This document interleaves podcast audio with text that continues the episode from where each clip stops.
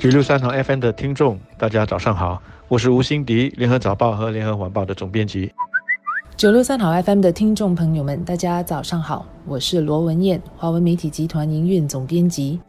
就如事前许多的政治观察家，包括我们新闻媒体的好些记者所预料的，人民行动党在昨天的党干部大会上，完成了他们一次重大的换血和交棒的程序。有大约两千多个党员在他们十九位候选人当中投选出了第三十五届人民行动党的中央执行委员会的成员。在十二名最高得票的当中，就有李显龙总理以及三位普遍被视为总理接班人的领跑者，他们是陈振声、王瑞杰和王毅康。其他还有尚木根、严金勇、傅海燕、马善高、陈川仁和韦文医生。那么刚才所念到的这十个名字都是上一届的中委的委员，另外还有两个人是第一次入选的，他们是英兰妮和黄志明。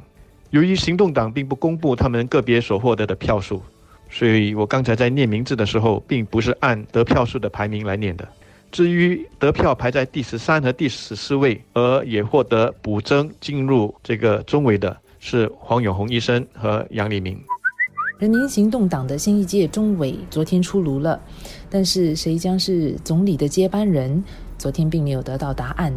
王瑞杰、陈振声和王以康这三位总理接班人领跑者都不出所料的高票获选进入了中委。王以康虽然不在被第三十四届中委点名的核心名单中，但他仍高票直接入选，显示他获得党干部的支持。所以目前的局势只意味着这三个人仍然是领跑者，并没有获选的话，才算是才可能是落后了。选出了核心，接下来就要看新一届的中委第一次会议后委任谁担任一些要职，特别是助理秘书长的这两个职位特别受人关注，因为一般上当上这个职位的都会是副总理。而上一届的两名助理秘书长，也就是副总理张志贤和尚达曼都隐退了，所以这两个职位是特别受人关注的。而谁担任副总理的答案，相信会在总理下一轮的内阁改组宣布中揭晓。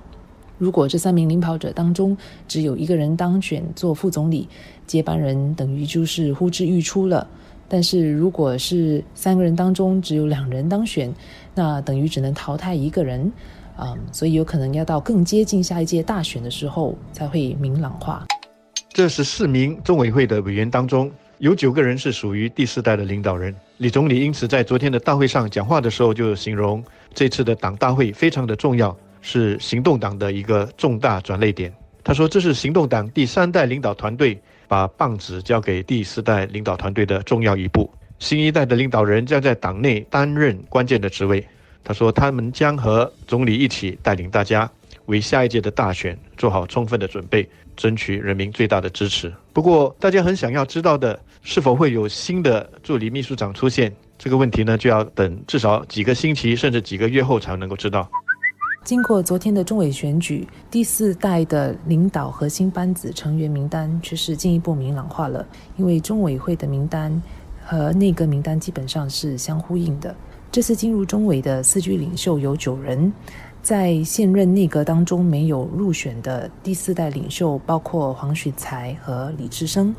但他们还是有机会进入中委，因为根据行动党的章程，中委会最多可以有十八名成员，上一届就是十八名。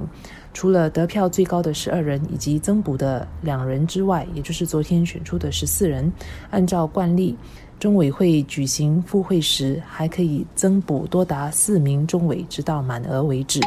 至于五名从中委会隐退的第三代领导人。就有两名副总理，他们是张志贤和尚达曼，以及许文远、雅国博士和林瑞生，他们的名字在之前的好些报道中都被提起，所以并不让人意外。他们的隐退也显示了行动党在党内换血更新方面所做的工作是非常的严谨和有条不紊的。我们新加坡人可能已经很习惯这样的换血方式，觉得本该如此，很寻常。但如果我们看看其他的国家的执政党，你就会发现，他们的领导层在换血的时候竞争是非常激烈的，往往是弄得头破血流的。那么下来，我们可以预计，行动党的这个新团队会尽他们的全力来争取新加坡选民的接受和支持。